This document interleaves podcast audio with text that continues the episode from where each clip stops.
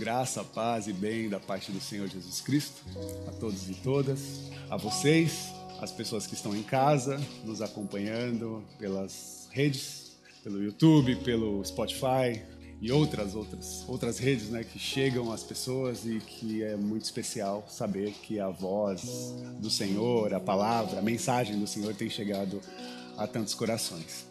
Um momento especial e eu pensei em trazer para nós a oportunidade de buscar uma motivação para o nosso coração, ou buscar motivações para o nosso coração.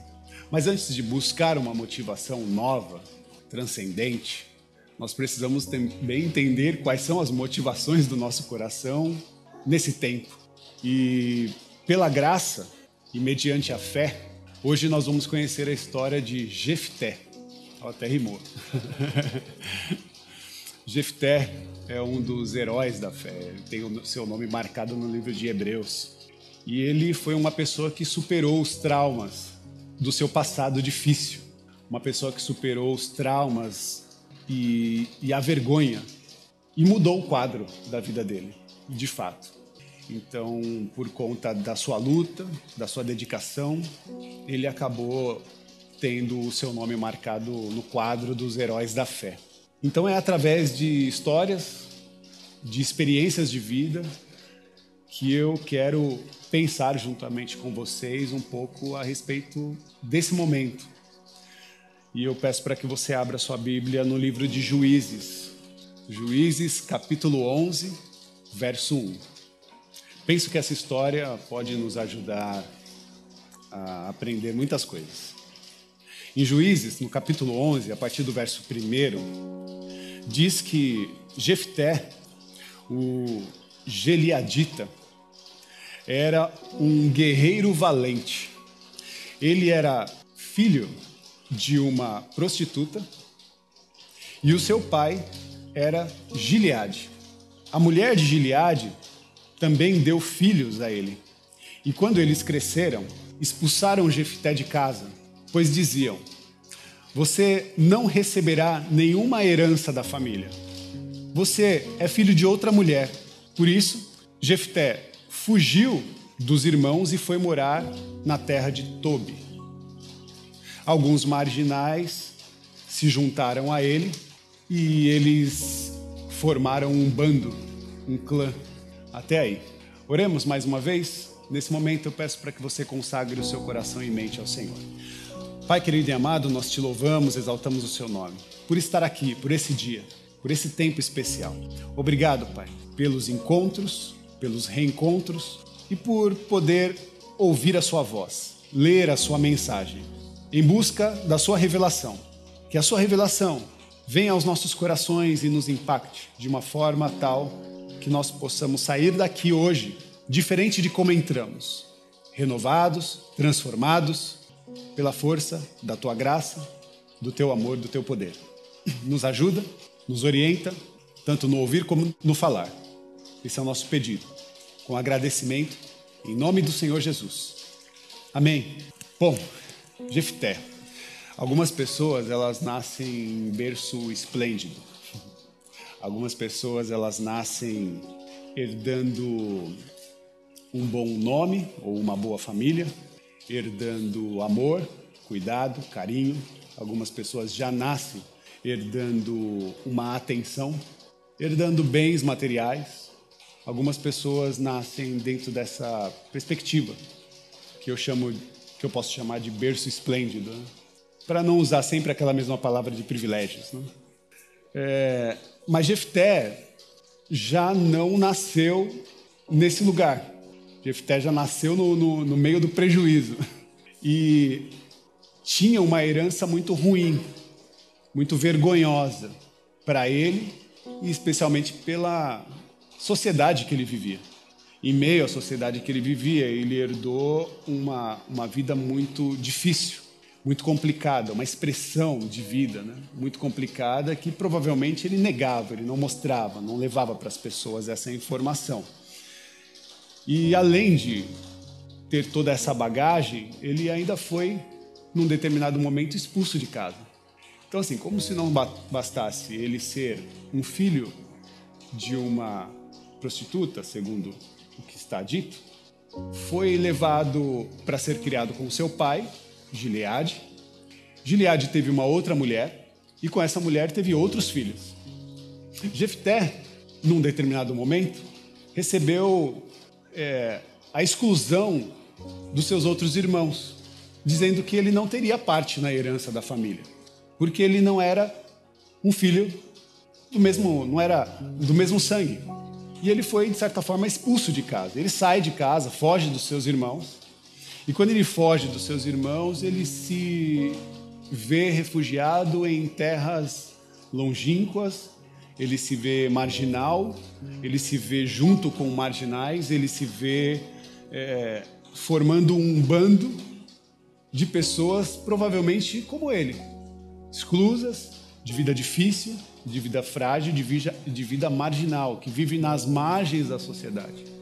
Então, nós vemos aqui um cenário e uma história de alguém que foi rejeitado pelos seus irmãos, rejeitado pelo seu pai de sangue de criação, inclusive um pai que nem o defendeu nessa situação.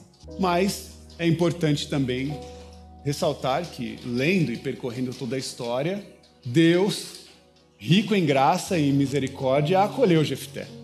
Acolheu, o chamou, o capacitou e mais, usou a sua vida. Usou a sua vida de uma forma grandiosa.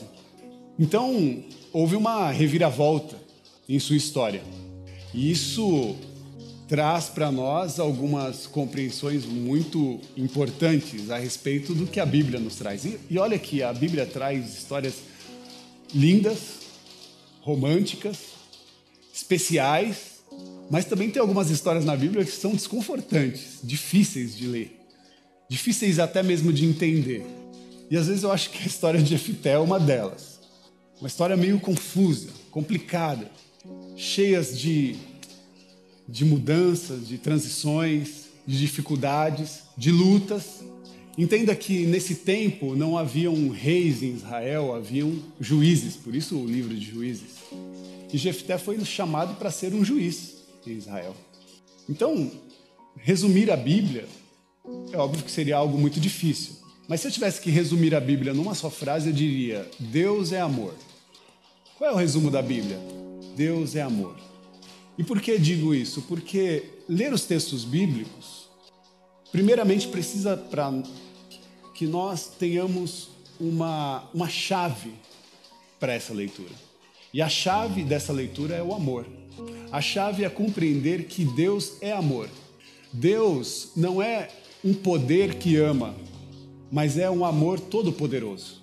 Ele é a expressão, ele é amor não é algo que sai dele, mas é algo que ele é.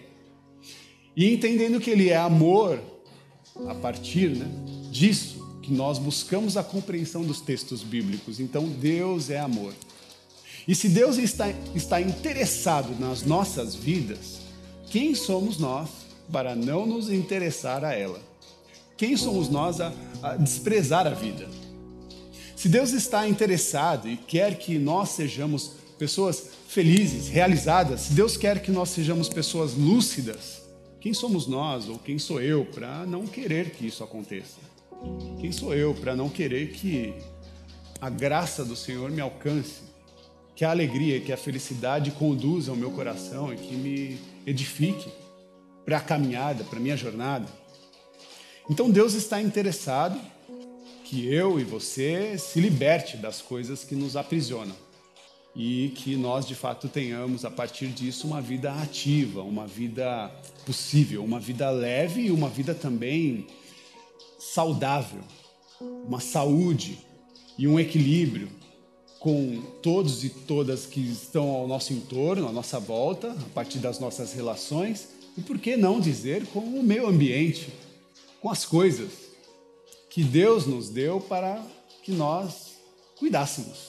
Então, não se trata de uma vida sem luta, não se trata de uma vida sem adversidades, não se trata de uma vida sem dificuldades. A vida, a vida, a vida não é para amadores. A vida, a vida, viver é muito perigoso, né? Guimarães Rosa. mas aprender a viver é o que é viver. É preciso saber viver, né? Então Guimarães Rosa estava certo, porque ele mostra para nós que nós precisamos de fato aprender a viver. Porque aprender a viver é o que é viver. Travessia. Nós planejamos sonhos, nós planejamos desejos, preparamos o barco e seguimos viagem. Então, viver é um ato de ação, de energia, né? Não dá para conduzir a nossa vida na base do Zeca, que eu gosto e respeito, mas deixa a vida me levar não, não é tão, tão bacana. Se você não gosta de pagode, o, os meninos de Liverpool, né, que dizem let it be, nada mesmo. Deixa a vida me levar, deixa estar. Essa expressão pode ser muito perigosa, porque deixar que a vida nos leve, nos conduza ao léu, não é isso que Deus deseja. Não é isso que Deus quer. Nós precisamos ser, de fato, é, condutores da nossa vida, agentes de ação. É, é, é isso que propõe a energia para a vida, para a vida continuar, para a vida acontecer. Nós tomamos decisões, nós é, levamos as decisões às suas consequências. Nós somos senhores das nossas decisões. Então, a vida traz as suas surpresas. De repente vem as suas, as suas surpresas, ela de repente vem. E aí vem o um encontro com o Drummond, que diz tinha uma pedra no meio do caminho. Havia uma pedra no meio do caminho. Vem as suas dificuldades e quem imaginava? Certamente nós não contávamos com uma pandemia dessa forma. Nós não contávamos também com a falta de dinheiro, com a falta de emprego, com esse desemprego absurdo. Nós não contávamos com as queimadas no Pantanal. E por conta disso, os desvios naturais que, que agora nos tocam. De repente, uma nuvem de cinzas que vem de uma queimada começa a, a sujar as nossas casas. E parece que a terra está clamando por justiça, pela dor que nós, seres humanos, é, conduzimos a natureza em, em destruí-la. Então, nós não contávamos com isso, em ver tamanha devastação em nossa sociedade, tamanha devastação com a vida, com a vida de pessoas, pessoas iguais, iguais a nós, obviamente com suas diferenças, mas no final somos todos seres humanos. E não contávamos, não contávamos com, com um governo desequilibrado como esse, não contávamos com uma economia falida como essa, não contávamos também com 600 mil mortos, 600 mil brasileiros. Não contava nesse tempo em perder pessoas que eu, que eu amei amigos, familiares, gente que eu tive contato ou gente que eu esbarrei. Eu não contava com tanta tragédia. Por isso afirmo que a terra clama por justiça. E justiça não é vingança. Precisamos aprender também sobre isso. Mas um outro dia a gente fala mais sobre. A terra clama por justiça. Mas vamos ao texto. Porque quando nós lemos a Bíblia, nós conhecemos histórias que podem serem importantes para a nossa jornada. E Jefté era uma pessoa improvável, era uma pessoa inadequada, era uma pessoa frágil. Era gente como a gente, frágil, inadequado, cheio de medos, traumas, com muitas lutas, mas com algo que nós podemos também celebrar. Ele tinha Deus e um Deus interessado em dar a Ele um propósito de vida. E nós precisamos compreender isso. Porque Deus está dando a cada um de nós um propósito de vida. Você já se perguntou qual é o propósito da minha vida? Normalmente, quando fazemos essa pergunta, vem em nossa cabeça o desejo de sermos pessoas grandiosas, extraordinárias e vistas por tudo e por todos. A gente quer um Instagram com mais de um milhão de pessoas, ouvindo né, aquilo que temos como um propósito de vida. Mas nem sempre o propósito da nossa vida exige uma grande audiência, porque a vida exige de nós também um cuidado dentro da, da perspectiva da simplicidade das nossas relações, dos nossos contatos, dos nossos movimentos. Há pessoas que têm como propósito de vida cuidar de alguém que está enfermo, cuidar de, um, de uma pessoa que está em casa enferma. Há pessoas que têm como propósito de vida ensinar crianças, jovens, adolescentes, ou ensinar adultos.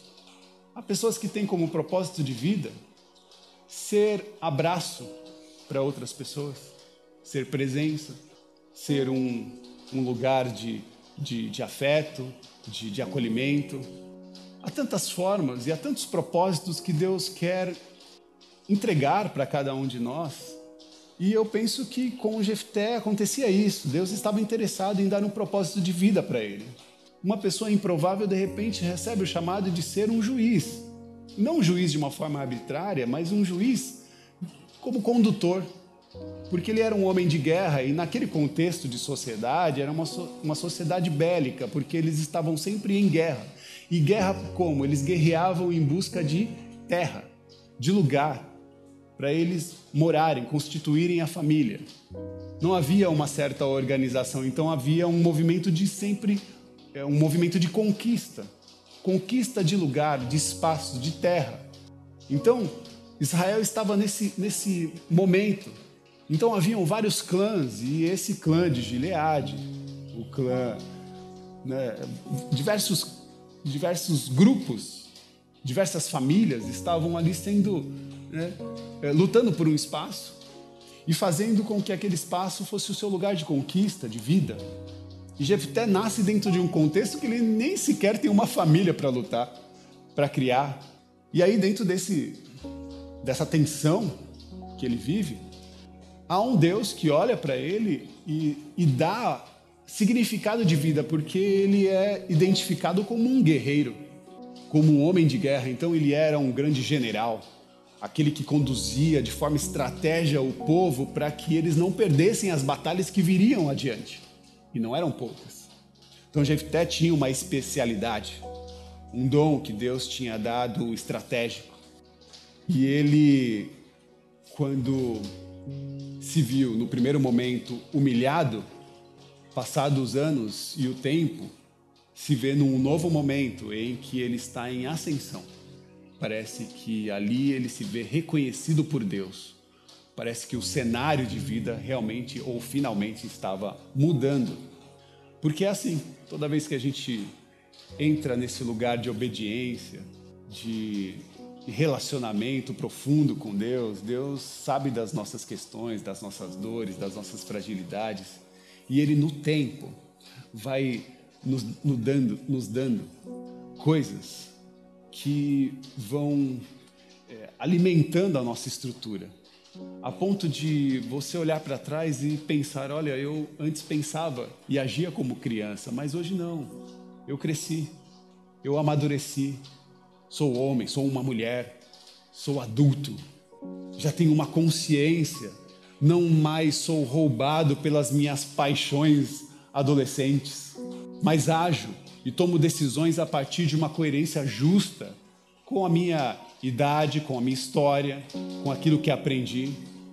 Então há uma fibra, né? Isso acontece com o tempo, entre trancos e barrancos, é nas dificuldades que nós vamos, né, crescendo, evoluindo, se fortalecendo. Então, ele no primeiro momento foi humilhado, mas depois ele é reconhecido. Em Juízes, no capítulo 11, do verso 4 ao verso 6, diz assim: Algum tempo depois, os amonitas tomaram a iniciativa do ataque contra Israel. Diante daquela ameaça, os líderes de Gileade foram procurar Jefité na terra de Tobi e disseram a Jefté: Venha, seja o nosso general, para que possamos atacar os amonitas. Um clã, os amonitas, se levantam para atacar Gileade. E Jefité, que já não estava em Gileade, porque foi expulso da casa, foi expulso da família, foi desconsiderado da sua presença, teve uma, uma surpresa, uma surpreendente, é, um surpreendente encontro. Os líderes de Gileade chegaram a Jefté e falaram: Nós precisamos de você. Ora, ora.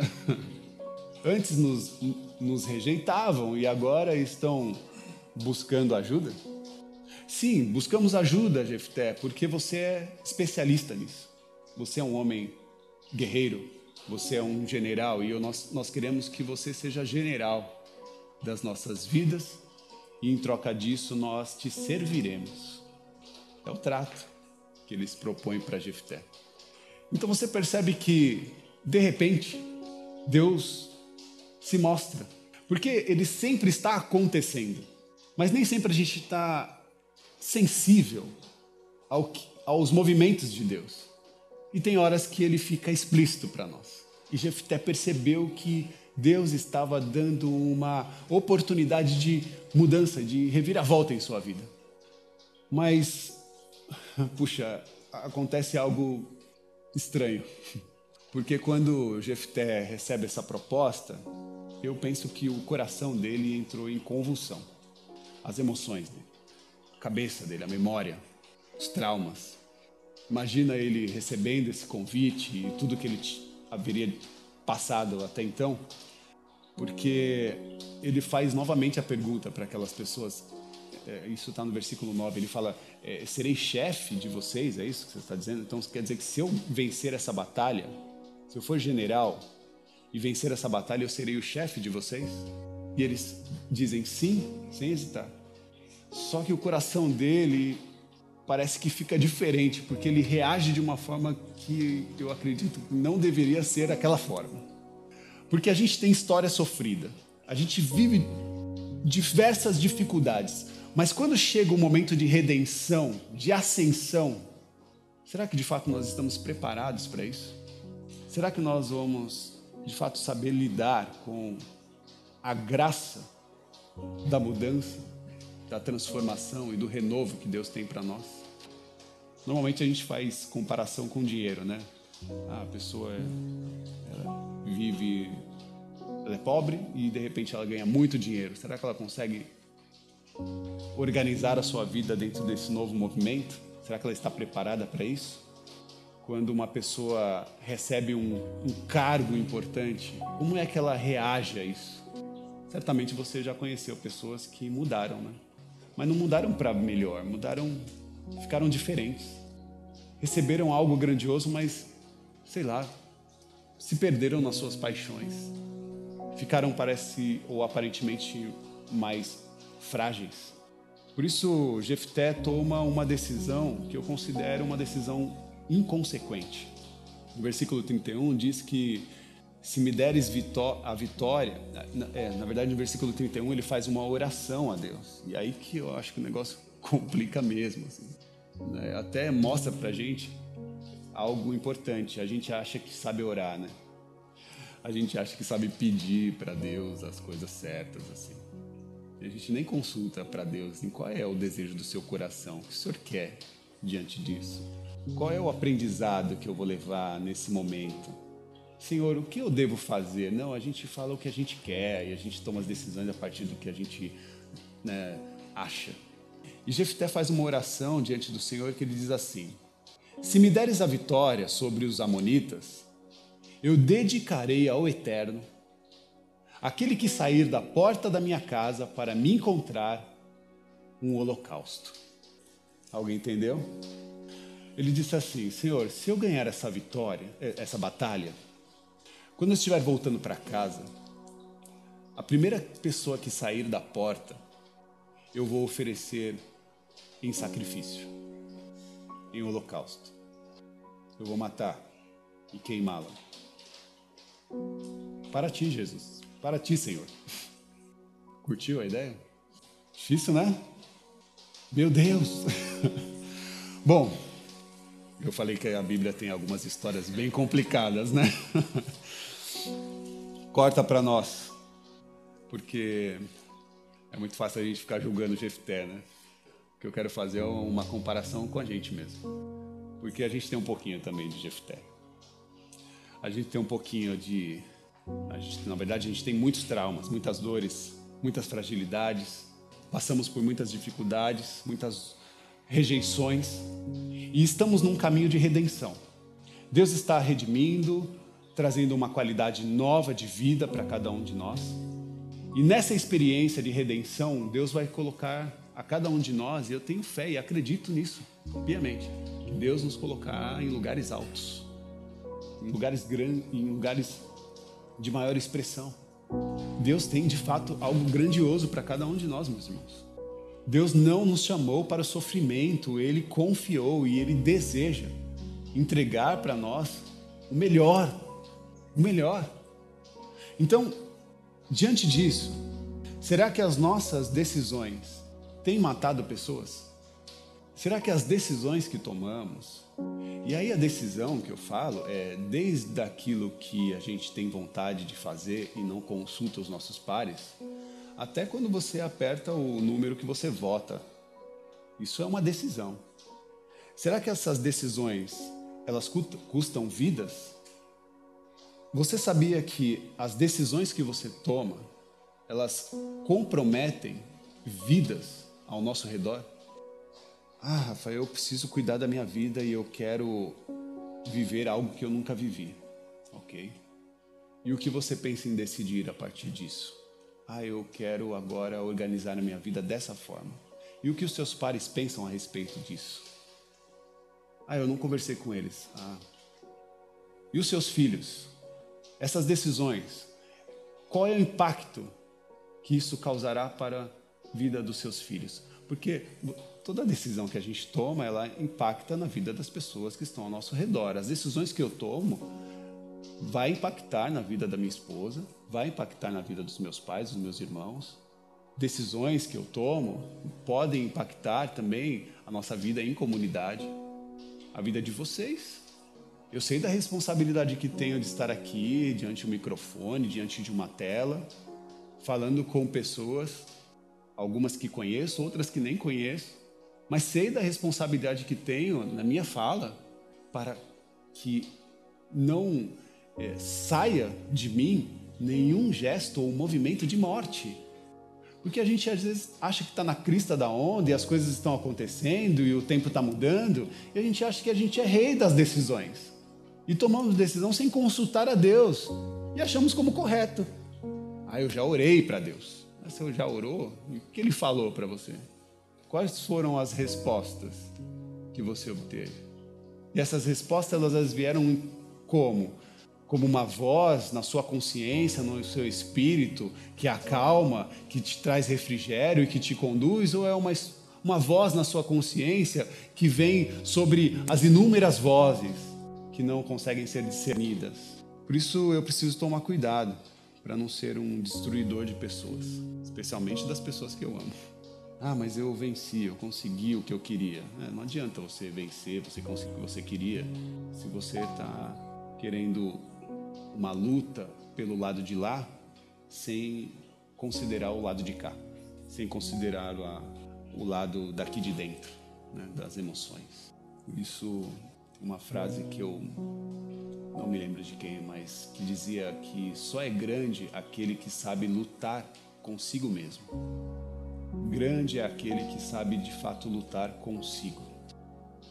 Emoções, sentimentos, traumas. Cuidado para você não, não negociar os seus valores. Cuidado para você não negociar os seus valores em troca de benefícios Cuidado para você não negociar os seus valores em troca de, de prazeres passageiros. Porque de fato existem propostas que brilham os olhos. Existem algumas propostas que nos levam assim a um certo deslumbre, um certo alumbramento, mas que elas custam vidas. São custam batalhas sangrentas. Por isso, cuidado.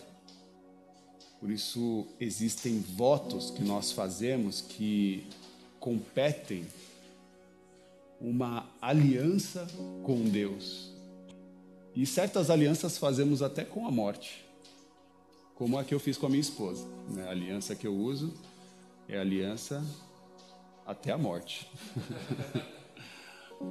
até que a morte nos separe. E olha que eu tenho uma esperança, uma esperança na eternidade com ela. Espero que depois, quando a gente passar aquela porta assim, eu a encontre e falo, ó, oh, então a gente vai seguir aí junto. Porque é isso que eu me comprometi diante de Deus, com o meu coração, para que de fato aconteça. Falando em aliança, eu olhei para minha aliança aqui da, eu tenho minha aliança de casamento, que é a minha aliança que eu tenho com a minha esposa, com a minha companheira. Eu tenho aliança que é várias caveirinhas Aí você fala, Rafa, que essas caveirinhas aí? Essa, essa aliança da caveirinha aqui é, é da minha solteirice. As coisas que vivi, que já passaram, morreram, sentimentos, morreram. Mas é bom ter os ossinhos aqui, porque são experiências que passei, que me trouxe transformação, mudança, renovação, ressignificados. Então eu tenho uma de ouro aqui e tenho uma de prata. E aí eu tenho uma outra aqui. Essa daqui é de, de, uma, de um coquinho que chama tucum. Essa aliança aqui é uma aliança com os pobres. Uma aliança de coco. Por que de coco, Rafa? Porque ela é frágil. É uma aliança que eu, que eu tenho que ter cuidado. É o meu compromisso com os pobres, com os miseráveis, com aqueles que sofrem, com aqueles que, que precisam de ajuda. Por isso existem alianças que a gente faz mesmo, como gesto de propósito que Deus nos dá. Qual é o sentido da vida? Um dia uma pessoa me perguntou. Aí eu falei, para frente. Qual é o sentido da vida? É organizar tudo isso aí que a gente está falando. O sentido da vida é a gente cuidar de tudo isso. E mais um pouco, porque pode ser que chegue mais outras demandas aí. O sentido da vida é a gente trabalhar, continuar cuidando das pessoas, cuidando das nossas emoções, tomando as decisões e sendo senhor, senhora de cada uma delas. Por isso, como é bom, como é bom ter alguém e como é bom ter uma vida para cuidar. E eu digo para vocês nessa, nesse, nesse encontro que Deus nos deu alguém, não só a sua pessoa divina, mas no, nos deu famílias, pessoas que nos acolhem, que não precisa ter uma conta sanguínea, são pessoas, são famílias, que agora é gente da gente, gente que cuida de nós e gente que a gente cuida também. Por isso é muito bom ter alguém, é muito bom ter uma coisa, uma causa, uma causa, um propósito. Busque esse propósito, busque essa causa, porque a vida é agora. Não perca a oportunidade de organizá-la, porque a vida é agora. Ai, a minha vida está muito turbulenta. Não deixe ela te levar. Tome as decisões. Consulte o Senhor e diga se essas decisões estão alinhadas com a sua vontade. Porque a vida é agora e nós não podemos perder a oportunidade de organizar as nossas vidas. Tem gente que eu conheço que há anos está com a vida desorganizada. E eu falo, meu Deus, até quando? Passa ano, entra ano, eu me encontro com a pessoa, ela fala, ai, tá um caos. Ela sempre está sofrendo, ela sempre está chorando, ela sempre está em dificuldade, ela sempre. Uma coisa que eu não quero é que as pessoas olhem para mim e sintam pena, sintam dó e lamentem. Porque Deus deu para cada um de nós vida, energia, vitalidade, capacidade, possibilidades. E se a gente não consegue sozinho, tem gente abrindo, tem gente estendendo o braço para nos ajudar. Então, tem horas que eu me sinto fragilizado, mas eu sei as pessoas com quem eu posso contar. Mas não quero que pare por aí só buscando pessoas para me ajudar. Não, eu quero também arregaçar a manga e ser também um agente transformador, quero ser também um agente de mudança, de renovação e um braço para estender para poder ajudar. Porque essa é a dinâmica da vida. Viver é muito perigoso. E que venham os perigos, que venham os seus riscos, os ônus, mas eu vou, eu vou agir, eu não vou desistir. Por isso nós precisamos desse cuidado. Cuidados internos, nós terminamos o mês de setembro falando desse cuidado que nós precisamos e dessa necessidade de não desistir da vida, né? Setembro tem esse simbolismo, né? E agora nós entramos em outubro, outubro rosa, que também traz para nós a experiência do cuidado, do autocuidado com o nosso corpo, com a nossa vida, com essa necessidade que nós temos de, sabe, atribuir para a nossa vitalidade a segurança que lhe é devida. Por isso a vida é agora e nós temos de fato a oportunidade de organizá-la. Não deixe essa, essa oportunidade escapar. Ou não deixe para amanhã. A vida é agora. Que Deus nos abençoe. Queria orar com você. Feche seus olhos. Senhor meu Deus, obrigado por nos revelar tantas histórias. Obrigado por nos apontar a nossa história. Aquilo que queremos construir, aquilo que queremos viver. Que o Senhor nos ajude. Mas parece ser um pedido ingênuo solicitar que o Senhor nos ajude. Ingênuo porque, de fato, o Senhor nos ajuda. É o Senhor que nos conduz, é o Senhor que nos abre caminhos e possibilidades, é o Senhor que nos manteve vivos até aqui. É o Senhor que nos deu mais uma oportunidade nessa manhã, nesse dia, nesse novo dia. Por isso nós não queremos deixar escapar a oportunidade do novo de Deus em nossas vidas, mas queremos estar sensíveis à sua voz. Sensíveis àquilo que o Senhor sonhou e confiou a nós, para que eu possa compreender e entender as minhas reais necessidades, as minhas reais possibilidades e agir, agir, agir, seguir em frente. Porque sabendo que o Senhor está conosco, não desistiremos. Não desistiremos. Se olharmos para trás, será para admirar a vida, nos seus altos e baixos, olhando para aquilo que nós aprendemos e soubemos fazer. Ah, Senhor, como é bom se sentir seguro e cuidado por Ti. Porque na hora da redenção, na hora da alegria, do sucesso, da vitória, que as motivações do meu coração sejam transcendentes como é a sua santidade, como é a sua presença, como é a sua pessoa, Senhor. Por isso somos gratos e queremos viver e viveremos mais, sob a luz da tua graça, da sua misericórdia e, óbvio, do teu amor. Amém. Amém. Queridos, é, nós temos aí na cadeira tem os envelopes. Esses envelopes é uma forma para que você possa contribuir. Nós temos alguns compromissos, como aluguel, as contas é, básicas da nossa casa. Você não é obrigado a fazer nenhuma contribuição, mas se você acha que essa casa pode continuar aberta e viva para tantas pessoas, faça uma contribuição financeira. É, você que está em casa, na tela tem o QR Code, que você pode também acessar o nosso site e lá tem todas as informações para que você possa fazer o seu depósito, Pix.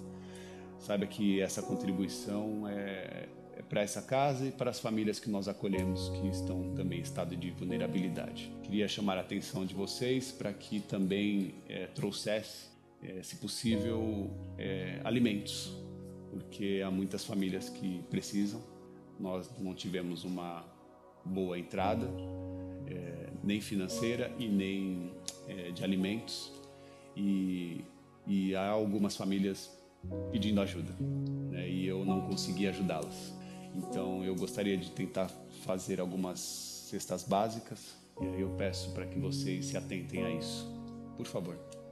É um pedido que não é só meu, né? é para acolher essas famílias que estão mais vulneráveis, tá bom? Então faça de coração, faça é, em paz, é, faça, faça em amor, que Deus é amor. Curve a sua, a sua cabeça, levante suas mãos aos céus, que o amor de Deus, que a graça do Senhor Jesus Cristo, que a manifestação do Consolador, o Espírito Santo de Deus esteja sobre a vida de todos e todas. Sejam abençoados. Em nome do Pai, do Filho e do Espírito Santo, com todas as sortes de bênçãos espirituais. Que você tenha uma semana vivificante e com o coração motivado para o novo que o Senhor tem para cada um de nós. Que Deus nos abençoe. Amém.